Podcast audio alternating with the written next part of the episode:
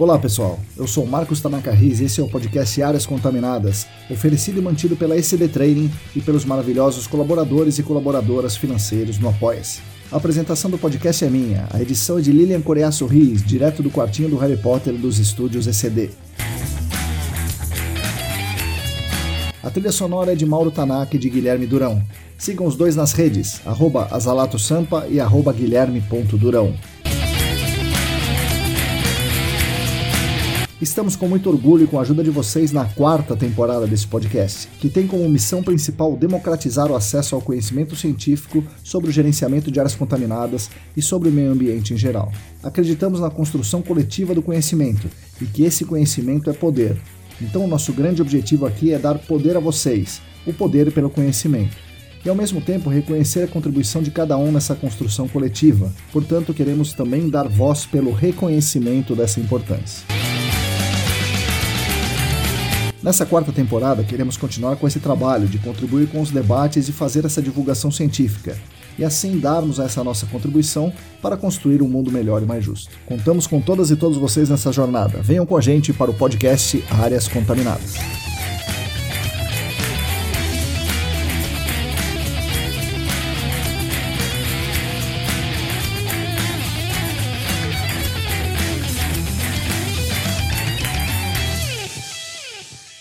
Olá! Para todo mundo que está aí lavando a louça, estendendo a roupa no varal, está com o saco cheio do trânsito, lendo a nova notícia sobre os PFAS, bom dia, boa tarde, boa noite.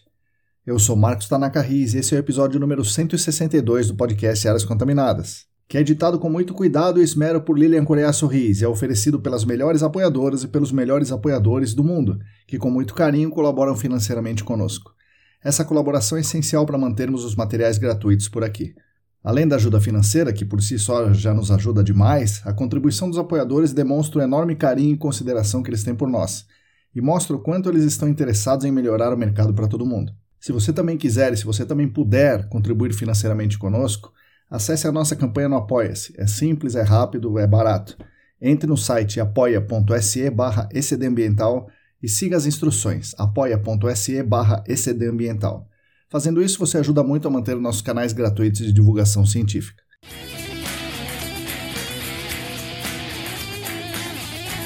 O podcast Áreas Contaminadas tem também a grande honra e felicidade de contar com três patrocinadores que nos ajudam muito e nos orgulham muito pelo fato deles quererem atrelar a marca deles ao nosso trabalho.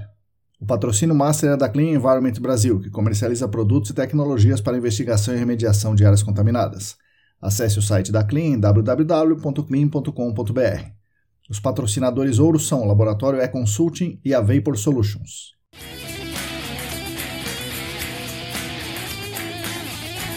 Antes de começar o episódio, eu peço desculpas à minha entrevistada e a vocês ouvintes, porque nesse dia da gravação eu estava um pouco gripado e minha voz não ficou lá muito boa. É, não é? Na verdade, ela nunca é muito boa, né? Mas aquele dia estava um pouco pior. Felizmente, a minha convidada mandou muito bem e vocês nem vão reparar na minha voz mais anasalada que o normal. Falando na minha convidada, ela é a Fernanda Nani, química de formação, atualmente ela é gerente técnica da CEMIC. Ela conta histórias muito legais sobre a carreira dela e nos dá excelentes aulas sobre os temas quentes do GAC atual. Vocês vão gostar muito, tenho certeza. Fique agora com as palavras de Fernanda Nani.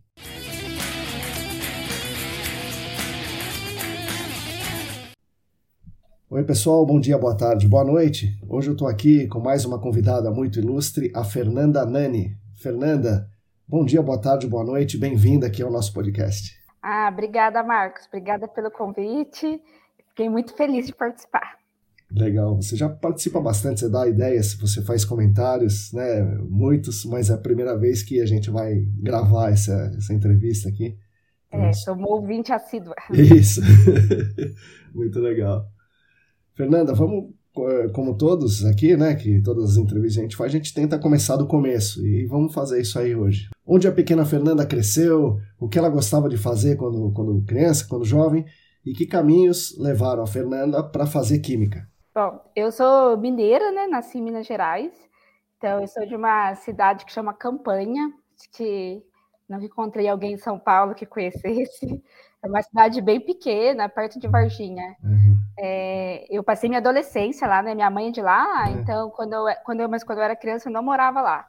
morava. Meu, meu pai trabalhava em banco, então a gente morou em várias cidades do sul de Minas. Cheguei a morar no norte de Minas também. Sim.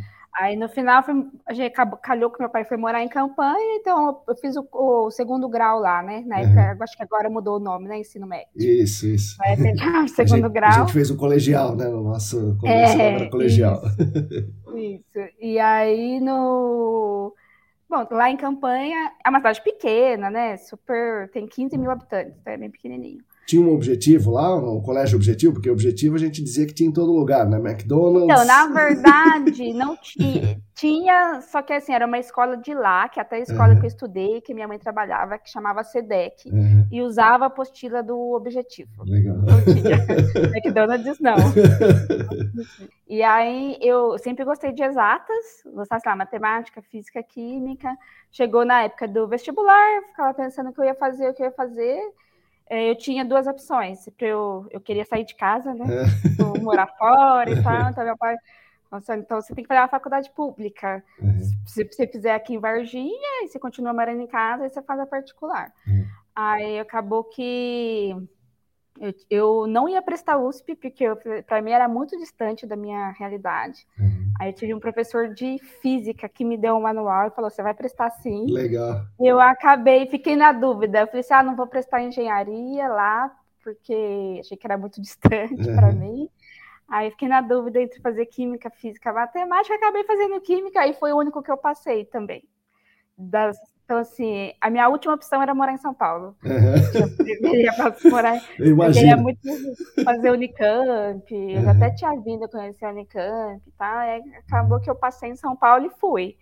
Na época, meu pai até ficou um pouco assim, falou: ah, minha filha faz um monte de cursinho e tal. Eu falei, não, eu vou.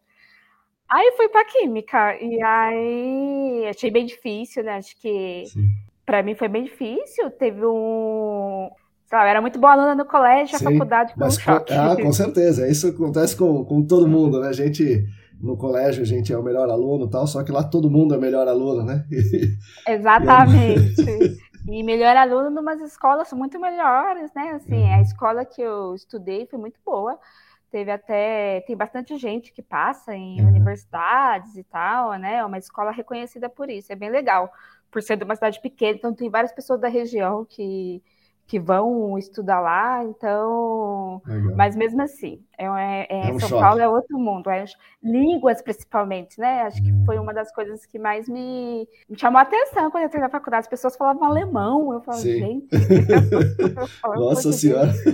É, mas foi mal conseguia ler inglês e tal, né? Então foi foi puxado, mas foi isso. Aí entrei na química fiz, eu demorei um pouco para me formar, porque eu fazia integral de manhã uhum, e à tarde, sim. aí também tipo, comecei a trabalhar, dava plantão em cursinho, dei bastante plantão em cursinho. Teve uma escola que eu trabalhei que hum. era de reforço para pessoas que vinham da Coreia, né? Então era de Caramba. coreano. Então, tinha um monte de aluno que não falava português. Nossa Senhora! Aí o dono da escola falava, ensina matemática. É. Mas a gente consegue se entender. Sim, sim. E... Não, mas espera, espera um pouquinho, me fala, me fala o que aconteceu, porque você é, sai de campanha e vai para São Paulo. É, bom, primeiro que você escolheu Química, você deu sorte, porque eu estudei no Instituto de Matemática e Estatística, né, bem antes de você.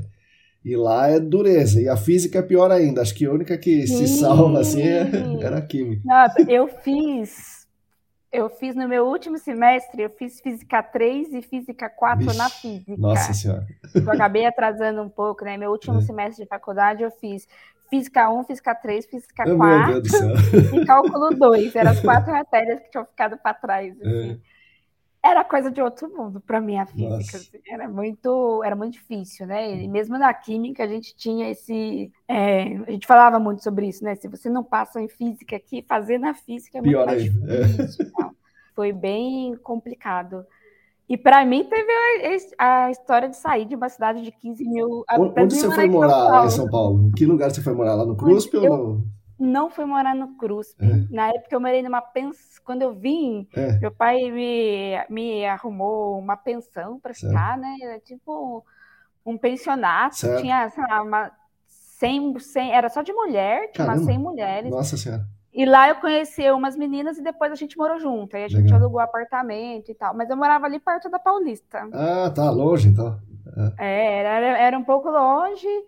É, eu lembro que eu nunca tinha andado de ônibus. É, aí pegava o Vila Gomes ali, o Vila Gomes ia até. Não, tinha um ônibus que passava na Augusta, que era é. cidade universitária. Ah, sim, sim. E aí entrava dentro do campus também, então era isso, isso, isso, era bem tranquilo. E até engraçado que as meninas que eu morei depois eu conheci no ponto de ônibus. Caramba! Eu estava no ponto, estava uhum. esperando para ir na para pegar o ponto para a USP. Eu também, na época não tinha internet, que nem tem hoje, né? Que você procurava o ônibus. Não, era no guia, né? É, eu ficava meio, ah, que ônibus eu tenho que pegar? Eu meu plano era, eu vou parar todos os ônibus e vou perguntar se vai. É, pois é, eu já fiz isso também. Meio, meio com vergonha, enfim. Aí foi a primeira vez que eu entrei de metrô também foi um pouco caótico, porque nunca tinha visto, né? Nunca tinha. Uhum.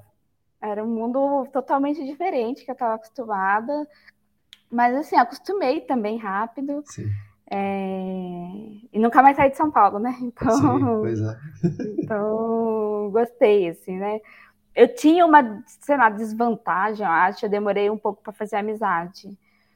Na, na faculdade, principalmente, né? A química uhum. não é um curso que tem gente fora. Uhum. Tipo, na minha sala de 60 alunos, tinha, sei lá, eu e mais uma pessoa só que não era de São Paulo.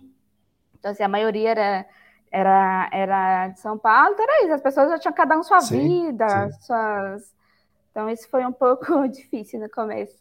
É, mas uma cidade pequena, todo mundo conhece todo mundo. Sim. Eu brincava, gente, eu tenho que marcar horário para ir na casa das pessoas. campanha, só bato na porta, vamos tomar um café. Ah, é outro estilo de vida, sim, né? Sim, sim. É outro estilo de vida. Mas aí foi isso. Aí encarei São Paulo, Fiquei, pensei em sair algumas vezes, né? Uhum. Cheguei a ter. Teve uma época da faculdade que eu falei, não quero mais química, vou fazer geografia.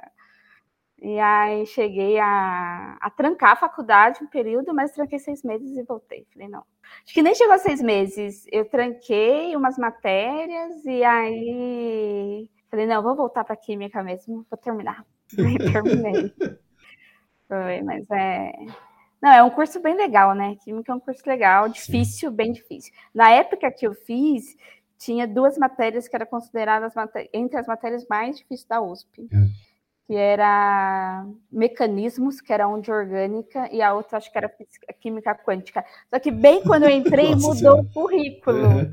Quando mudou o currículo, eu, eu fui para o currículo novo. Como eu acabei atrasando um pouco, tinha umas matérias para fazer. Essa mecanismo, por exemplo, eu não fiz. Que sorte. Então foi. Escapou de uma. Escapei. Mas era. Ah, era um curso bem pesado, né? Integral, muita aula prática. Foi quando eu estava, acho que no meu, no meio da faculdade que abriram o noturno também, quando eu entrei, era, não tinha, porque agora tem química ambiental, Sim. né, lá à noite tal. Quando eu entrei não tinha, era só o, o normal, de, é, o bacharel é, e, o, e o integral. licenciatura, né? Tinha... Isso, bacharel licenciatura, isso mesmo.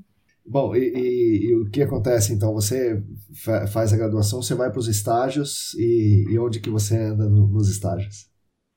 Ah, então, aí eu fiz estágio na Clarent. Muita, na nossa, na minha época, muita gente da, da USP ia fazer estágio na Clarent. Caramba. Aí a gente fiz lá em Suzano. Sim, sim. Fiz um ano e meio. É uma área bem, bem conhecida do nosso, do nosso meio aqui. Sim, sim. É, fui lá, é, fiz um ano e meio, eles tinham um laboratório de pesquisa e desenvolvimento. Agora parece que lá mudou bastante já a estrutura de quando eu estava lá. Uhum. Foi bem legal, assim, nunca tinha trabalhado numa empresa, né? Eu tinha, até então, o que eu tinha feito foi dar plantão em cursinho, aula uhum. particular tal. Então não, não, não tinha muito essa vivência, né? E lá era, e lá era uma planta produtiva, né? Eu trabalhava dentro, dentro, é dentro da, da, da planta era bem diferente, né? Na universidade, a gente, sei lá, ia fazer uma reação, era sempre com os volumes pequenininhos. Sim, sim. Chega lá, era tudo balão de dois litros. era um pouco diferente. Mas gostei. Eu saí do. Aí eu, acabei saindo porque senão eu não ia me formar, eu tinha que me formar. Mas uhum. eu preciso. Faltava essas física 2, 3, 4, eu preciso terminar a faculdade. E aí eu saí do, da Clarent, do estágio, voltei, aí fiquei só na faculdade, terminei a, a química. E aí, quando eu terminei a química, eu entrei na CEMIC. Caramba, foi, já assim? Foi, foi. Eu tinha uma amiga que trabalhava lá, Karen. É. Ela era bem. A gente, a, a, a gente é bem amiga e tal. Ela estava lá já fazia um tempo. E eu comentei com ela assim, ó, oh, tô me formando, pega uhum. meu currículo. Uhum. E aí eu comecei a trabalhar lá, né, foi 2 de janeiro, assim, né? Eu terminei a faculdade no, em 2006, foi meu último ano da faculdade. Sim. 2 de janeiro de 2007 eu comecei na Caramba! Bom, aí tô na CEMIC faz 16 sim, anos. Sim. Né? Então você viu toda a evolução do, do, do laboratório e as, e as, mudanças, né? Vi, vi, assim. É, eu entrei na CEMIC eu, e eu passei por todo o laboratório, né? Porque eu entrei na CEMIC na, na extração de amostras. Certo, certo. Então, entrei na extração. É, quando eu entrei, na época a gente não fazia, a CEMIC ainda não fazia TO15, né? Então era totalmente dedicado à água e solo. Aí depois da, da extração eu passei por semivoláteis. Certo. Aí eu fui trabalhar nos semivoláteis. E na época a CMIC era bem pequena, né? Tinha uns 20 funcionários. Acho que chegou até 15 Caramba. nesse, nesse é. período, era bem pequeno. Aí quando eu fui para semivoláteis, eu. Aí eu fiquei um tempo. Aí o John começou a me pressionar por causa do inglês, né? Porque ele não fala português. Aí ele falou, tem que falar inglês, tem que falar inglês, tem que falar inglês. Aí eu fiz essa parte na minha trajetória do CEMIC, como foi aprender inglês. e aí eu sempre, aí fiquei um pouco no voláteis. É, e aí, quando o John decidiu implementar o TO15, foi eu e o Bert, que era uma outra pessoa, um colega meu que trabalhava na CEMIC, que entrou Sim. comigo. A gente, a, gente sempre, a gente sempre trabalhou de par, eu e ele, né? Era mais eu mais voltada para as análises dos massas e ele uhum. para os outros detectores, feed, ECD e tal. Era muito legal. É, hoje até ele, eu tenho contato com ele até hoje, ele trabalha num laboratório ambiental nos Estados Unidos. Ele é tipo, coordenador da orgânica lá e tal, é bem legal. E aí a gente implementou o TO15 e no, foi bem difícil, Sim, foi bem no começo, foi bem complicado. Ah, então, aí nessa época a CEMIC era isso, tinha 15 funcionários, a gerente técnica saiu, uhum.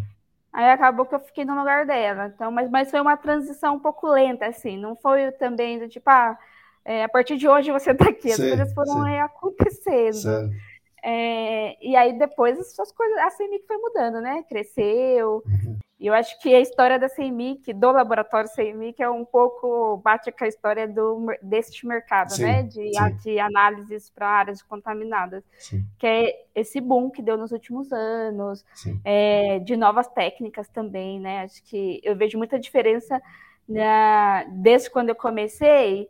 Assim, as perguntas dos, dos, dos, dos, clientes, né? Já mudou muito. Ah, é? Caramba. Muito, muito. Nossa, no começo era pergunta bem básica, né? Uhum. Tipo, não, não entendia o que, que era um branco no relatório de ensaio. Certo. Hoje é um outro nível de questionamento, né? Sim. Hoje as consultorias maiores, eles já têm setores Sim. internos que validam os dados e tal, então é bem diferente. Então, então assim, eu acho que isso, volume também, né? Acho que o volume hoje de análise é muito maior. A, a amostra de solo aumentou bastante, né? Ah, tipo, que bom. um pouco. tinha menos, tinha menos. Assim, hoje a gente faz bastante solo, bastante. Uhum. É, acho que é, acho que é isso, né? Acho que a CMIC acompanhou bem o, o lá já faz bastante tempo. Acompanhei toda essa mudança, né? A CMIC teve uma mudança grande recentemente, Sim. né? A gente, a gente saiu de São Paulo e mudou para exterior, juntou duas operações, montou um laboratório só. Foi Sim. bem. Ou foi uma operação difícil, assim, né? De... A gente imagina, né? A gente está aqui vendo né, as fusões e aquisições acontecendo né, no, no, nos laboratórios, né? E nós assistimos isso de fora, né? É, caramba, a CEMIC vai, agora a sede vai mudar, né? É. E, uhum. e para quem estava lá, tudo bem? Assim, foi, foi tranquilo? Ah, foi um, não, foi um processo lento, né? Então, assim, para gente, o que, o, o que acontece? Né? A CMIC tinha só um dono, que era Sim. o John, que era uma, era uma pessoa bem conhecida dos laboratórios, de, da, das consultorias, né? O John, de quando eu entrei, ele já estava mais afastado, mas ele era muito atuante, assim, de ele era meio comercial da CIMIC uhum. por um tempo, né? Então, ele quando ele vendeu a CIMIC em 2000 e, ele vendeu em 2017. Então ele vende e sai totalmente, né? Tá. E ele ah, foi um choque, né?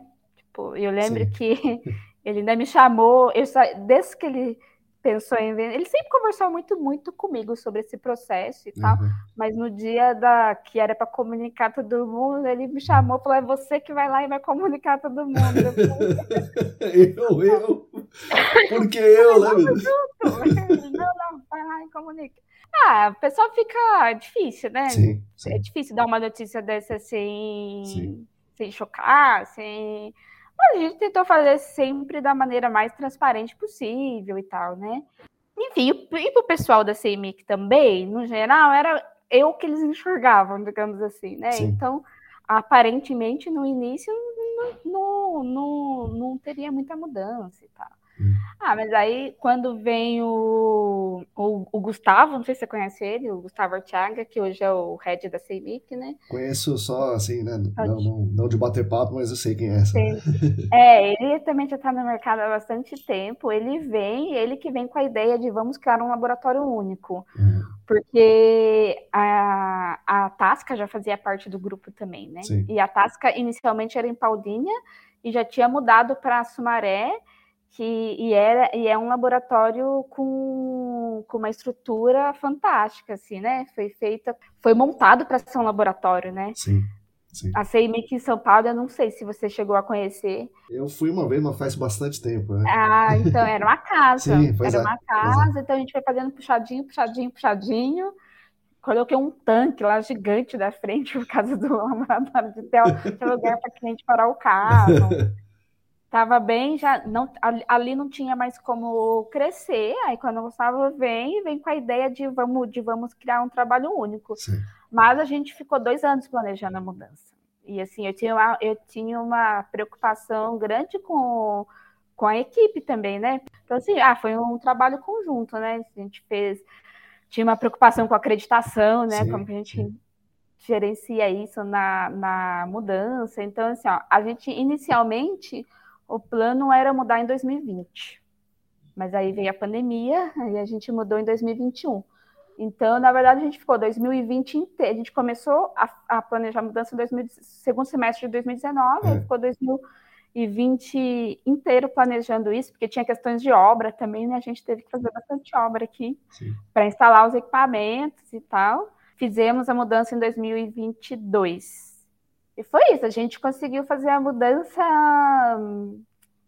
A gente entende que foi uma operação de sucesso, sim, assim, né? Sim. De pouco impacto na operação. A gente teve laboratório que eu desmontei na sexta em São Paulo e na segunda-feira estava operando aqui, sabe? Então, assim, tem a vantagem de ter bastante gente no laboratório que monta, desmonta equipamento, sim, sim, sim. faz então, então a gente conseguiu.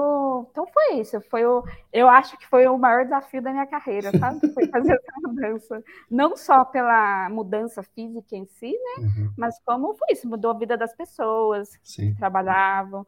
Então, assim, hoje eu. Todos os coordenadores que eu tenho, tira, a da biologia já estava na, na tasca há muito tempo, né? Ela continua ainda, tem, já tem quase uns 20 anos de empresa.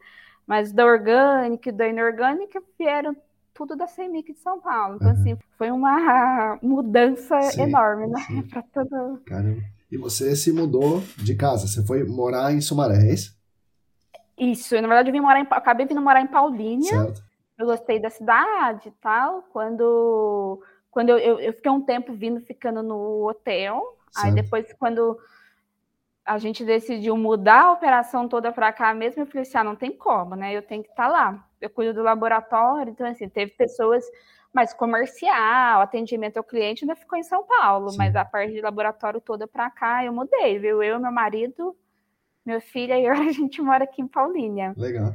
E para mim foi uma mudança grande, né? Eu morava no centro de São Paulo, uhum. na frente do Minhocão, no meio do Nossa Senhora! pra cá, às vezes até brinco, eu falo, nossa, o silêncio é tão silêncio pois que me incomoda. É. solta um barulhinho. Uhum. Mas tá legal, a gente tá gostando. Meu filho adora, né? Sim, sim. Morando numa casa em São sim. Paulo, eu morava em apartamento. Aqui morando em casa. Bem diferente, de 20, com certeza. É, depois de 20 anos morando em apartamento, eu morei 20 anos em São Paulo, né? Eu uhum. mudei no ano 2000 e saí em 2020. Uhum. Então, tô morando em casa, a cidade é tranquila, a gente tá gostando. Agora eu posso ter planta. Tá? Saiu de uma cidadezinha pequenininha, foi para São Paulo e agora está numa, numa cidade média, né? Legal. É, isso. É. Às vezes as pessoas falam, ai, aqui é tão pequeno. Eu falo, gente, você sabe que é cidade pequena. Aqui tem semáforo, tem, não é pequeno. Não tem... Bom, é, Fernanda, agora é, conta pra gente um pouco do, do, do, do laboratório, né? Do dia a dia do laboratório, umas perguntas que as pessoas sempre fazem para nós. Vamos começar de uma coisa simples e depois a gente vai tentando é, desenvolver algumas perguntas mais, mais complexas para você. Tá. é, o que acontece com a amostra de água, aquele vaio que o cara coleta lá, né? o cara coletou o vaio, e uhum. ele vai entrega no, no, laboratório, no caso na CEMIC. O que acontece com, essa, com esse vaio aí? O que, que ele... O que, que vocês fazem com, com o nosso querido vaio? É, eu vai para análise de voláteis, você isso, né? Isso, é, é. Aí, no, no, no, caso da CMI, que é a análise de voláteis, por exemplo, os vários de voláteis, a gente sempre mantém separado do, do, é, dos, das demais análises, né? Então, por exemplo, é, não só o vai em cima o laboratório, né? Então, uhum. no caso, um laboratório de voláteis, ele tem que ficar distante dos outros orgânicos, porque certo. você tem a questão da contaminação cruzada dos solventes, né? Então, certo a gente usa de clorometano para extrair um SVOC, um pesticidas, PCBs, certo. e analisa de clorometano no VOC. Então, a primeira coisa fica separado. Tá. Então, assim, ó, normalmente lá ter coleta em par, né? Tipo, justamente porque se eu faço uma análise e preciso repetir, o primeiro eu já tirei um volume dali. Certo. E aí eu vou ter um espaço vazio ali, posso ter perda de volátil. Então é sempre em par, a gente pede. Tá. É, então, uma vez que os voláteis chegam, eles vão direto para o laboratório de voláteis, né? Hoje na, na CMIC a gente tem uma câmera fria, onde ficam os outros parâmetros, uhum. mas o voláteis fica dentro do laboratório mesmo, aí vai direto para o laboratório. Aí tem, para fazer voláteis, a gente existem duas técnicas, o Purgentrap e o Headspace. Certo. E elas são um pouco diferentes, né? É, até a CMIC, no inicial, quando eu entrei na CMIC, só usava Purgentrap. Uhum de não, não abrir a mão. Isso, não, isso era um diferencial importante, né? Que a gente isso, falava aqui. Isso. Qual que é a grande diferença dos dois, né? É a forma que eles trabalham mesmo, assim, né? O, o Purgentrep, o falar primeiro do Purgentrep. Uhum. Esse vai chega lá, o vai de 40, ele tá cheio. Uhum. Ele vai direto pro equipamento. Então ele não é manipulado, a gente não abre o vaio, não, não coloca no equipamento é, vem uma seringa, pega 5 ml, uhum. e aí que, que aí é o, até o nome do equipamento. Purga, né? Certo. Fica purgando hélio nessa amostra. Uhum. Então, esse hélio faz o quê? Arrasta os compostos orgânicos de interesse e isso é concentrado num trap. Certo. Aí, depois que é concentrado num trap, vem o. passa gás de novo e isso vai para o cromatógrafo. Então, assim, isso é o Progentrap. O Headspace a gente tem que fazer o quê? A gente abre o vial, uhum. pega 10 ml de amostra, coloca num, num frasco de Headspace, uhum. aí isso vai para o equipamento, aquece um pouco, agita, e aí vem a seringa, aí tem o equilíbrio né, do, dos compostos entre a fase, é, entre a água e a, o espaço vazio que tem em cima, vem a seringa, pega e injeta no equipamento. Certo. Então, assim, qual que entende-se que é a vantagem do Purging Trap? Primeiro, você não manipula a amostra, né? Sim. Ela vai direto para o equipamento. E a segunda coisa é que o Purging Trap concentra muito mais a amostra do que o Headspace. Então, o sinal que eu vou enxergar é melhor. Porque muitas vezes, né, em análise instrumental, às vezes a ideia é que o equipamento faz tudo sozinho mas depende de uma interpretação do analista ali, Sim. né? Então, quanto melhor o sinal, melhor vai ser o trabalho, melhor para ele trabalhar. A diferença principal do Headspace e por Gentrap são essas, mas tem as desvantagens de cada técnica também, né? uhum. né? Um grande problema que a gente tem com o Gentrap é a contaminação cruzada. Então, justamente por isso, né? Concentra mais a amostra, tudo isso suja mais equipamento também. Certo, então, certo. com a amostra muito contaminada, dá muito problema. Então, a gente tem que ficar muito tempo com o equipamento parado, às vezes tem que correr vários brancos para limpar o equipamento certo. e tal. Então, é um. Perde muita corrida, né? Muitas sim, vezes, sim. assim, ó, você corre uma amostra muito contaminada, você tem que analisar todas depois sim, de novo. Então, é, é um pouco difícil ger é gerenciar isso, né? Então, normalmente, você faz o quê? Gerencia por tipo de amostra. Então, lá, uma água superficial, uma água para consumo humano, se faz no por Gentré. Entendi. Uma amostra de efluente, uma, uma amostra de solo, que é mais contaminada, faz no Headspace. Ou também, depende um pouco do limite de quantificação. Você precisa do limite de quantificação mais baixo. Tipo, agora que da portaria 888, que Sim. tem a epicloridina, gente não tem que fazer no Pergentrep, né? ainda tem que fazer no Pergentrep, porque o comum é um que usa 5 ml de amostra, mas existe um, um tubinho de uhum. vidro que ele é específico para 5 ml, mas tem um que é para 25. Então, para fazer o limite que precisa, tem, tem que ser o do o de 25. Então, é, tem algumas ferramentas assim, né, para a gente conseguir atender a, a necessidade da, da legislação. Mas basicamente com, com voláteis é isso, né? Uhum. A amostra chega, vai, vai para o laboratório. E é importante, tem os controles, né? Tem, um, tem uma coisa que eu acho que a gente fala pouco, mas uhum. que para mim é o crucial para uhum. análise, que é uma curva de calibração, né? Sim. Bem feita. Acho que às vezes, quando a gente fala de laboratório, a gente fala muito do branco, do branco fortificado, um LCM, uhum. quando eu falo a curva de calibração é o principal para sua análise ser, sua amostra ser, corre, ser quantificada corretamente, né? Sim. Então, é, tem as. E de quanto em quanto que faz a, refaz a, a curva, curva, de calibração? É. Então, isso muda um pouco de parâmetro para parâmetro, né? O que, que o método diz? Você faz a curva, uhum. você tem lá o seu requisito lá da curva, que tem que dar um RSD menor que 20 para todos os compostos. Sempre o método dá uma abertura do tipo, se até cinco compostos tiver entre 20 e 30, a curva está aprovada. Uhum. Mas é, aí cada método tem a sua part, é, é particularidade. Aí o que, que o método fala? O de voláteis, a gente, tem que, a gente tem que correr um CCV, que é uma verificação da, da, da calibração, a cada 12 horas. Cada então, 12 põe horas. lá, a cada uhum. 12 horas. Um uhum. CCV, um branco, um LCS, ou branco fortificado, as amostras, no caso, para cada branco LCS é 20 amostras, né? Então, aí depende um pouco do tempo de corrida de cada laboratório. Se a sua corrida é de meia hora, isso vai, vai, vai, dar, em 12 horas, vai dar os controles e 20 amostras. Se a sua corrida Sim. é maior, é menor, você consegue colocar mais amostras. Mas aí, a cada 12 horas, você corre um CCV. Isso por voláteis. Tem análise, como pesticidas, por exemplo, você corre um CCV a cada 12 horas no começo e no final. Então, tem que correr um quando um, um no início e um para fechar, que é Sim. o que valida todas as amostras que você correu antes. O que, no caso do voláteis, quando que você faz outra curva? Quando essa checagem das 12 horas não passa. O, o normal, uma curva de voláteis não dura mais que um mês. Assim, muito difícil durar mais que um mês. Sim, sim. Tem equipamento que é uma por semana. Assim. Caramba. Ah, porque massa muda muito a resposta, sabe? Por isso que a gente usa padrão interno, que é para ter essas correções. Voláteis a gente faz bastante curva. Uma curva de pesticidas, por exemplo, dura seis meses, dura bem mais, né? O voláteis dura, dura menos. É, não é para todos os compostos, né? Até eu brinco. Se fosse só para a gente fazer tetracloreteno, uhum. e os bitex é bem estável, assim, não mais. Mas é, o próprio cloreto de vinila, que é mais volátil, é mais chatinho, chatinho de passar. Não tem. É melhor seguir os protocolos do método, porque a gente tem um ganho lá na frente, sabe? Sim, Às vezes a claro, gente tenta claro. é, pular algumas etapas e tal, depois não consegue defender um resultado, Sim, não consegue é pior, né? É pior, não. É, é mais.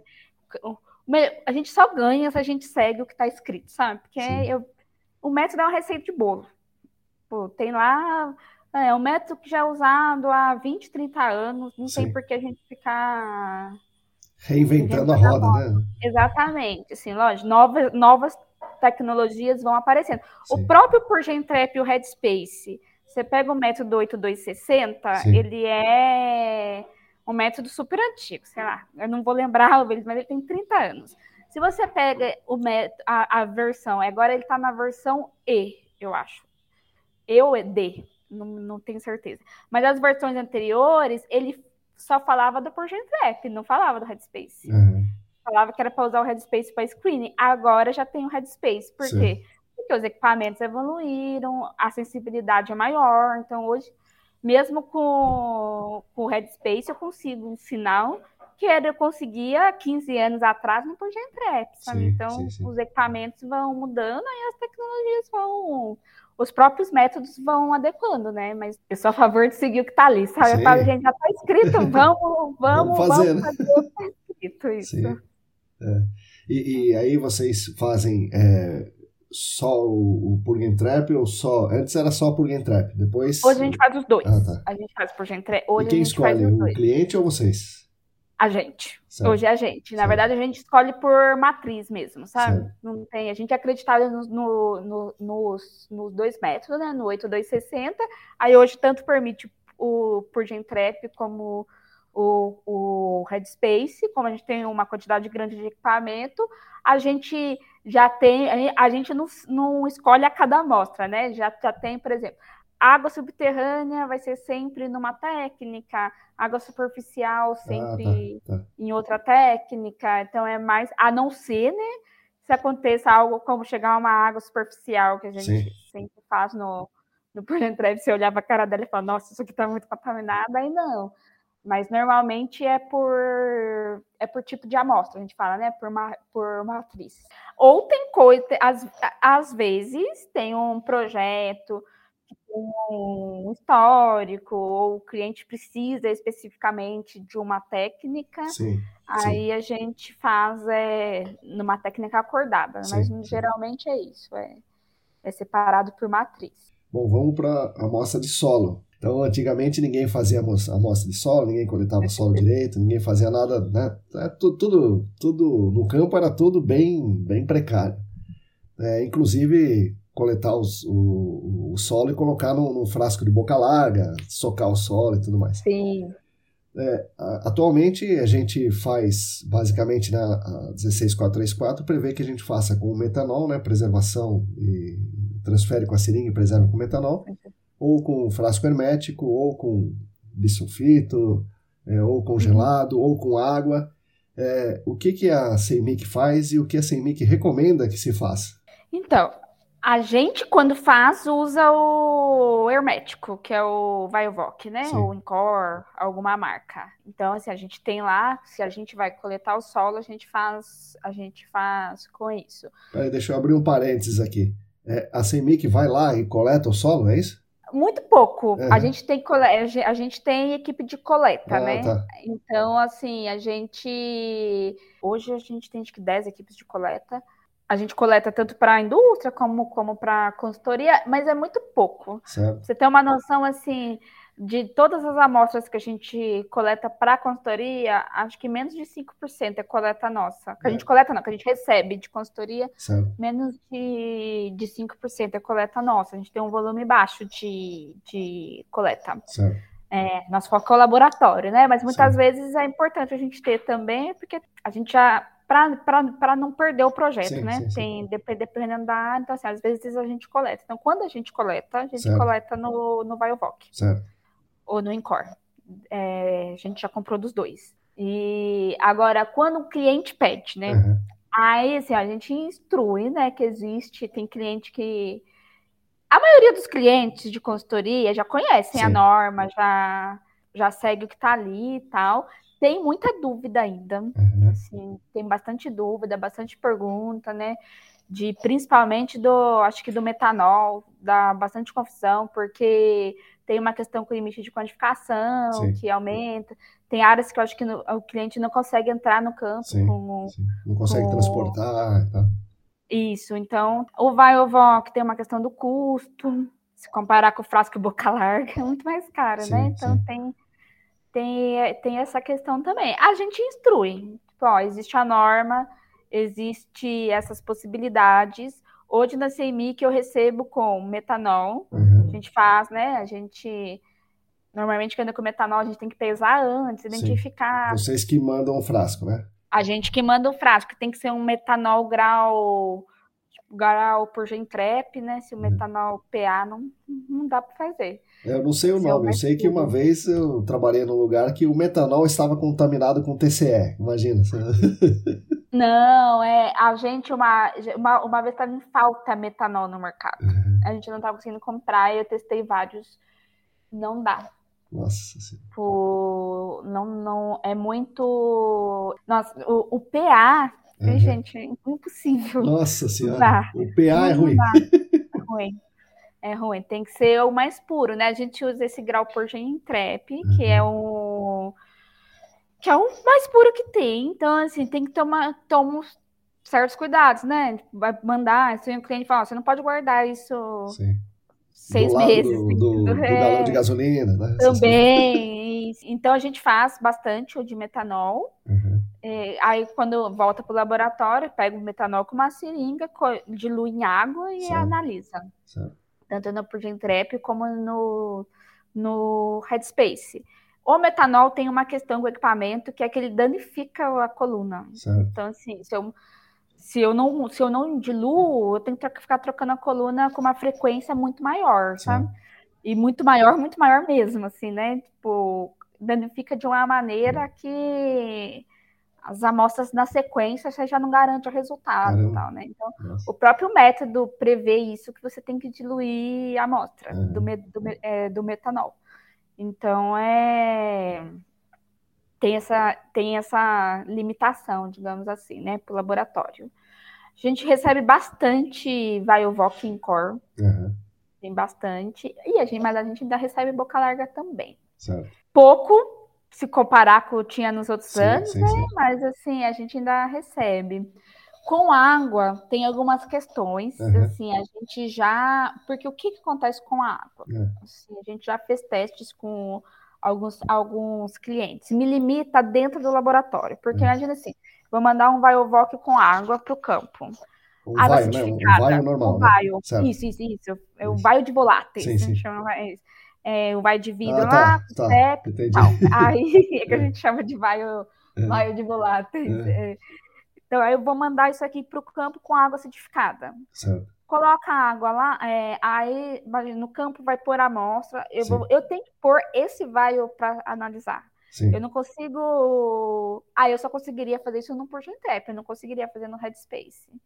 Porque é um outro tipo de vaio e tal. Então, assim, limita. É, é, a, a, operacionalizar isso é um pouco mais complicado. Sim. Dá, dá, mas tem uma questão operacional dentro, dentro do laboratório. Sim. Mas que é uma opção também, né? Sim. No mundo ideal, você fala, no mundo ideal, a gente mandaria um kit Sim. com e coletaria de várias maneiras, né? Tipo, ah, tá, a amostra tá limpa, vai eu vou, a amostra tá suja, metanol. Mas a gente não tá, né? Inclusive a água, né? Às vezes eu eu cada vez que a gente lê o método, a gente acha mais coisa, né? Uma, uma coisa que. Se atenta no detalhe ali, né? Que não tinha visto. Que eu sempre gostei de fazer é ler o mesmo método várias vezes. É complexo, são uns métodos grandes, principalmente os de orgânicos, sempre tem uma coisa. A própria água, o ideal era a gente coletar quatro vaios, uhum. com preservante e sem preservante.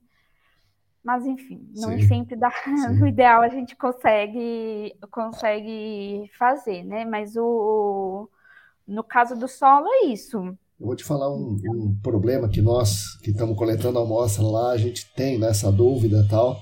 Eu falei com vários amigos aí, Rafael e outros. É, a gente coleta o, o solo e manda para o laboratório. E se o laboratório escolher a, a alíquota que ele vai analisar, isso para mim não é bom. Né? Então isso acontece no Viovoc ou no Boca Larga, isso acontece bastante. Uhum. Então eu gosto de eu escolher o que o laboratório vai analisar. Então uhum. eu prefiro no metanol, né, se possível, mas sei que tem um monte de problema. E daí a gente surgiu um pensamento de fazer com a água, né? É, que também na água está todo o solo está desagregado, então a gente uhum. imagina que está todo, todo ou quase todo, né? E, e, aí tem essa diferença entre água e metanol, a gente constatou isso, né, no, no trabalho é, quando tem muito concentração no metanol, recupera muito mais do que na água. Né? Uhum. Mas enfim, pelo menos na água, quando não está muito contaminado, ele, ele atender, atenderia bem. É, então, e você dentro do, do laboratório, o que, que você acha disso aí? Então, eu acho o seguinte, assim, eu acho que o, o, o Biovoc, Incor, por exemplo, ele é um bom amostrador, mas ele não é um bom preservador, digamos assim, né? Tanto que a gente tem, a gente tem que congelar a amostra. Se não é o... 24 horas, né? 48, sei lá. 48, né? A gente, a gente, congela até 48 horas. Coletou certo. até 48 horas congelando.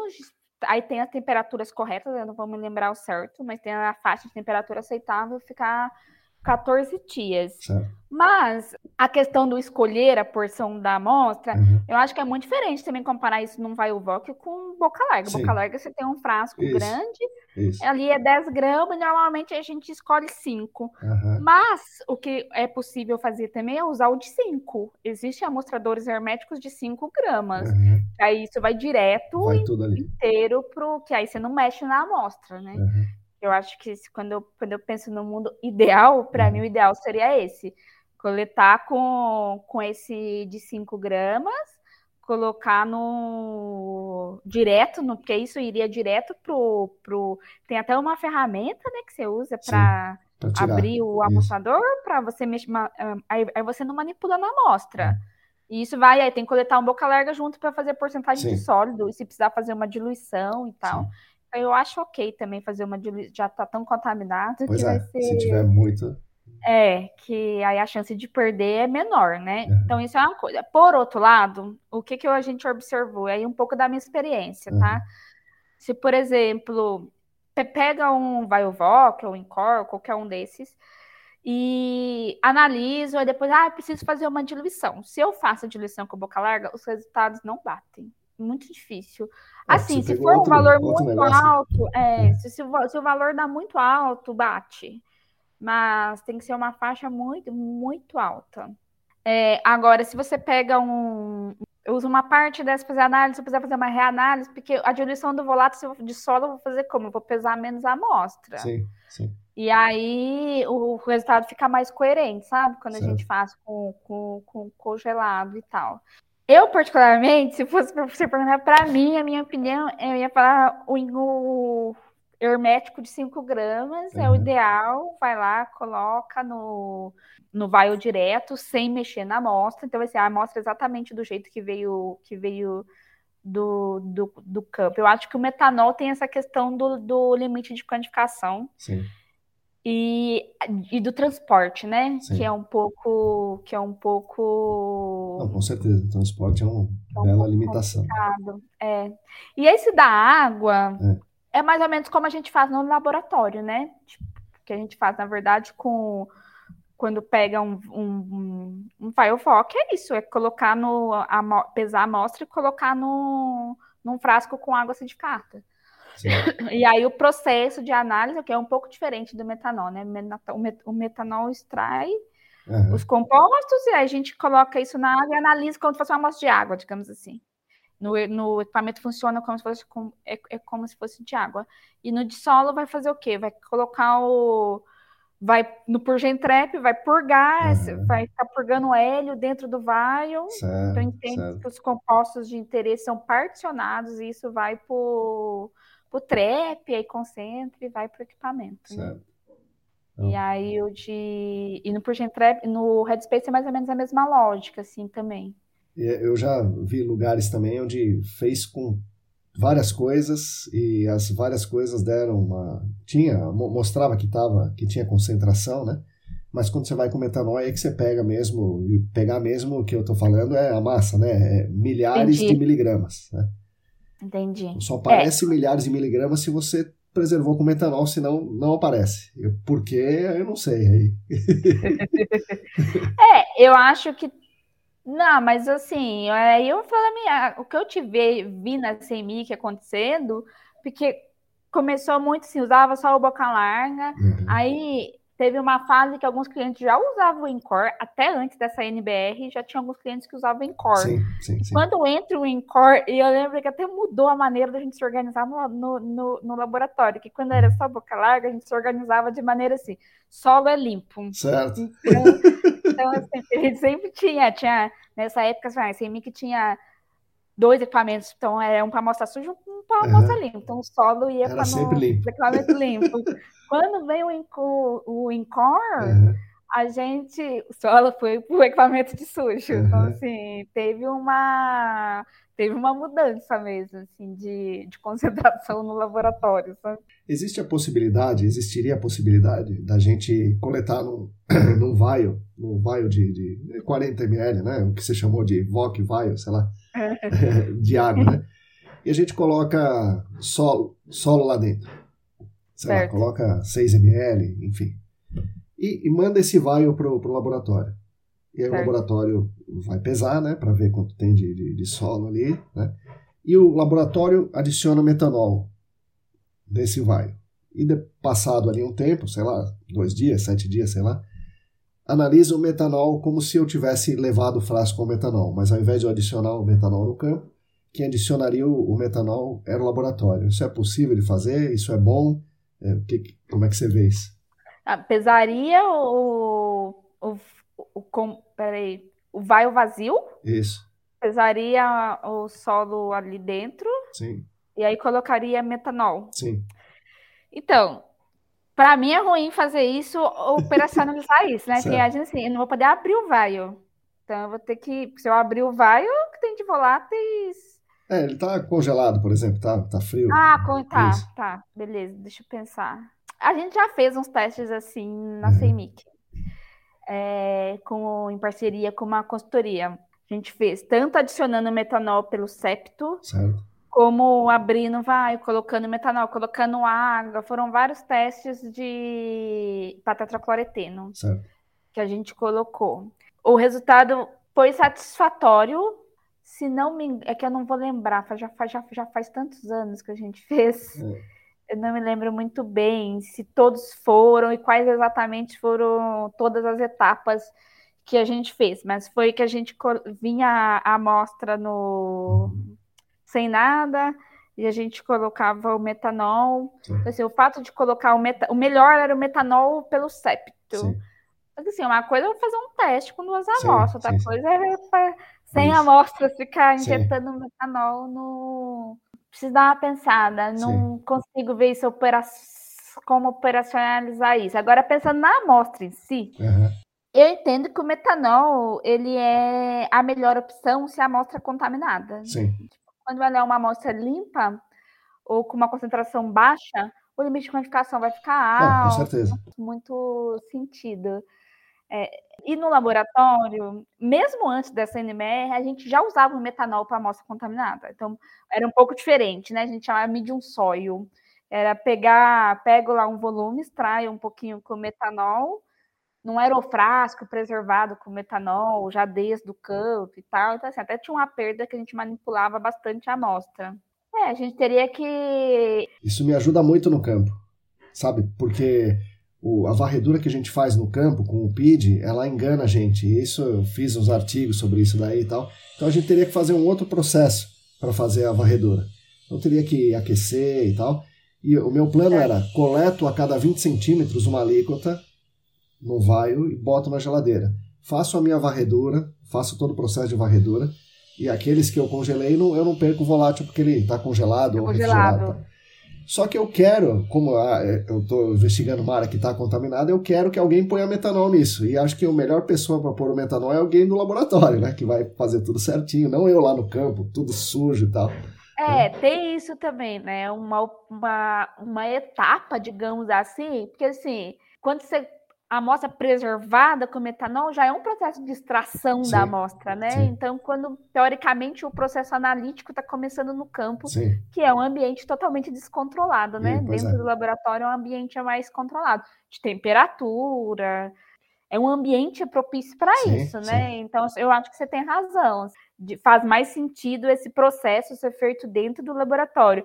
Eu só acho que para isso a gente tinha que pensar em outra forma, sabe? Eu não vejo como ou, é, ou vai ou colocar o, o como é hoje. Uhum. Eu fico, não sei se é a melhor opção. Sim. Eu vi um, um kit é, que para a gente ainda está um pouco fora da nossa realidade, né, aqui no uhum. Brasil, mas conversando com esse meu colega que trabalha no, no, no, laboratório dos Estados Unidos, eu converso bastante com ele sobre voláteis. Uhum.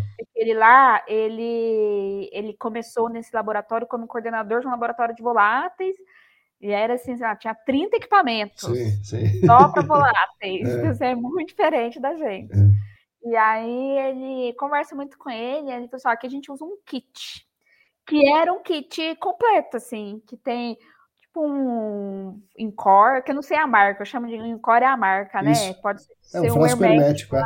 Isso, Mas o, lá nos Estados Unidos é Encore mesmo. Eles, eles é Encore que eles é. usam, né? Um Encore, um com metanol, um com água, para um kitzinho. E é. esses é. vials já vêm pesados. Sim, então, assim, sim, sim. Não tinha, tem esse processo de. Porque hoje a gente. Aqui eu não consigo comprar um vial pesado, tarado, que vem a massa deles. Não, fica, tem que né? pesar aí. É. Tem que pesar, uhum. por um código, sim. controlar lá numa, numa planilha se voltou, se não voltou e tal, né? Então eu falei, ah, quem sabe a gente consegue caminhar para isso aqui. É diferente, né? Tem o, o preço é, até chegar aqui vai ficar é mais caro que análise. Sim. Mas aí cobriria todos os, todas as análises, né? Todo, todas as formas. Mas eu acho que é um caso a se pensar, sabe? Sim. Como que a gente pode como é que fala? De uma, de uma maneira que atenda tanto a preservação da amostra e tal, mas que funcione para os dois também. Sim, claro, porque eu acho que o metanol é ruim para o laboratório, é, assim, é melhor para a amostra. Sim, então, é isso. É, é melhor para a amostra. É mas para ter essas questões de limite, e, e isso que é, que é importante também, né? Que nem você falou, fazer esse processo no campo. Não, Aí, beleza. Quem sabe a gente pensa numa outra pois forma. É, desenvolver essa história legal. É. É, bom, Fernanda, vamos para um outro tema um pouco mais avançado aí, né? Que fomos na água, no solo, já estamos caminhando um pouco mais avançado. Vamos nos PIFAS. Né, os PIFAS, é, a gente está vendo muitas notícias no exterior, algumas no Brasil. Sei lá, PIFAS tem 1.500 tipos de PFAS. Né? Tem alguns PFAS são mais problemáticos, tem mais dados toxicológicos, outros têm menos, mas no, no exterior a pessoa está tá estudando áreas com PFAS. Uhum. É, e para estudar áreas com PFAS com um limite toxicológico muito pequenininho, né, o laboratório precisa analisar um negócio muito pequenininho. Então, uhum. conta aí para nós o que está acontecendo com os PFAS aqui no Brasil. É, é, tem como analisar? Não tem? Quantos, os mais importantes? Como é que está sendo esse desenvolvimento? Ah, falar um pouco da CEMIC, que eu tenho visto que é o que está acontecendo também no mercado, né? A gente implementou os PFAS em 2020. É um pouco, quando a gente fala de laboratório ambiental, o laboratório ambiental trabalha tipo 90% com cromatografia gasosa. Então, assim, tudo no gasoso, no gasoso. Os PFAS é na cromatografia líquida. Então, assim, já tem uma diferença de investimento grande aí, né? Tipo, se eu quero comprar um equipamento para fazer semivoláteis, eu vou gastar, sei lá, 400 mil reais. Se eu vou comprar um equipamento para fazer PFAS, eu vou gastar um milhão e meio. É, então, é um outro, é um outro patamar de investimento, né? Quando a gente. Então, o que eu vi que aconteceu de lá para cá, né? Quando a CEMIC implementou o PFAS, o método que tinha era um, o método IPA que tinha disponível era uhum. um de água potável, de que, que era o 537, que, que tinha 14 PFAS. Então certo. foi esse que a gente implementou. E comprar esses padrões foi super difícil. A gente encontrou só um fornecedor para comprar todos individuais. Foi, foi bem difícil. A gente fez um investimento alto em padrão. Uhum. Então, assim, depois disso, vieram outros métodos, né? Então, tem um tem um que é daquela da, da, da série SW846, que aí é para água subterrânea, é, e outros tipos de água, que aí já tem mais compostos. O próprio 537 foi atualizado, aí veio o 537.1. Uhum. Então, aí foi aumentando o número. Então, a gente, como laboratório, o que, que a gente depende? Primeiro, de ter método validado né, para esses compostos e outro, ter padrão disponível. São dois gargalos, digamos assim, né? Então, quando a gente fala nessa série de, de compostos, é, é isso, né? Quando a CME é, implementou, era 14, agora já tem. Agora, agora, hoje no Brasil já tem outros laboratórios que já estão fazendo, que tem uma lista maior até do que do que esses 14, já tem limite de quantificação, esse limite de quantificação que a gente tem para os PFAS, a gente de laboratório olha esse e fala, como eu vou operacionalizar? Porque tem uma coisa também, né? Eu acho que sim, uma coisa quando é uma, no mundo ideal, na coluna novinha, padrões, com isso é uma realidade. Quando chega a amostra, é uma outra realidade, rotina de laboratório. Que tem um monte de então, coisa assim, que, fora os PFAS, ainda já tem um monte de coisa lá, né? Claro. Na água, Sim, né, que, exatamente. Interferentes é. e tal. Então, assim, então, normalmente, como que a gente faz, né? Então, assim, a gente tem a sensibilidade do equipamento, quanto mais baixo a gente, a gente. Aquilo tem um limite, a sensibilidade do equipamento. A gente, a gente tem que trabalhar no, no preparo da amostra. Então, e é isso. Quanto mais eu mexo na amostra, mais interferência eu coloco no processo também, né? Então, mais etapas de perdas, de, de erros, enfim. No caso do principal, o, o PFAS, principalmente, né? Que tem um, uma gama enorme de contaminação. Tipo, tem coisas no laboratório que, que, sim, sim, sim, é, que é contaminante, né? Uhum. Então, é, a gente tem que adaptar o equipamento tem que coluna específica, Caramba. o vaio, a gente qualquer coisa que a gente mais usa no laboratório, vaio. Sim, septo de teflon. Não pode usar vidro. Pois é. Septo então, tem, tem, tem que ser de plástico, né? O polietileno de alta densidade, os vaiozinhos, é, filtros. Então, assim, é uma é toda etapa lá, desde que a, o frasco que coleta. Sim, sim, sim. Desde, desde a hora da coleta até a hora da análise, que a gente, que a gente, que a gente é tanta possibilidade de contaminação, e você tendo isso junto com o limite muito baixo, sim, sim. É, é bem, é, é um bem complicado. É um problema, sabe? Então a gente tem esse problema, né? Quando a gente fala de análise de PFAS, tem isso. Uhum. Tem a, e tem a questão da disponibilidade de padrão, as coisas mudam. E tem uma questão acreditação, né? que aí é uma, é, uma, é uma questão que a gente tem também, né? Então, por exemplo, a gente está lá, analisa composto, saiu o padrão novo, eu posso uhum. comprar o padrão, implementar esse novo, mas Sim. aí eu também dependo de, beleza, eu tô, posso disponibilizar para os clientes esses novos compostos, tenho tempo lá de implementação, validação do método e tal, uhum. mas aí eu também tenho um tempo de acreditação sim, disso, sim. que é longo, né? Então é até. E, e, é tudo valor alto, né? Os padrões são caros, de, de... então assim, hoje eu já consigo comprar um padrão com 40 pifás uhum. no mix, coisa que três anos atrás isso não existia. Sim, sim, sim, então, muito tem se falado de uma. Do, tem um draft da EPA que está para sair, que é o 1633, né? E fala da diluição isotópica. Uhum. Nem tem padrão para todos. Ah, é o tá. quê? A diluição isotópica é o quê? Para cada epifase eu tenho um parzinho dele deuterado. E aí compara os resultados. Não tem. Esses 40, que é o, os que descrevem nesse método, não, não tem padrão disponível para hum. ele, para todos. Sim. E cada padrão desse, é. Desses 40, a gente está falando de padrão que custa 5 mil reais cada um, sabe? Não é. é bem. É um investimento alto. E dura pouco, né? Assim, além da validade em tempo, dura pouco em números de, de, de de calibração Sim, porque se eu vou colocar, eu, ele vai funcionar como um padrão interno, eu vou colocar em todas as amostras. Sim. Então é. Inclusive nos Estados Unidos eu assisti alguns webinars, né? Os laboratórios estão discutindo isso. Qual que é a viabilidade disso? Sim. ok, é uma. É, dá um resultado mais preciso, digamos assim. Mas a que custo também, né? Tipo, é um custo altíssimo que, que isso? A discussão é se esse custo agrega tanto valor no, no, no, no, resultado. No, no, resultado mesmo. Mas, enfim, tá vindo esse método, né? A gente, é, a gente, como laboratório, tem que se adaptar e tal, mas tem essa questão do investimento também. Sim. Muito mais que é no Brasil, para a gente, é, ainda não, é, é, não, não existe um volume de amostra, né? Então, o investimento é mais a médio prazo, sim, longo prazo, sim. né? Tipo, investe agora para entendendo que vai ter um volume, mais ou menos como foi o, o TO15, por sim. exemplo, né? Lá atrás, né? Até brinca, eu lembro quando a gente começou a fazer o TO, é. era. Nossa, eu lembro até hoje, a primeira vez que a gente fez 20 amostras numa semana. Uhum. Foi nossa, fizemos isso, tá É, nossa, foi, foi maior comemoração uhum. e tal. Então, assim, é, é lento, né? Entre, entre o investimento Sim. e o retorno.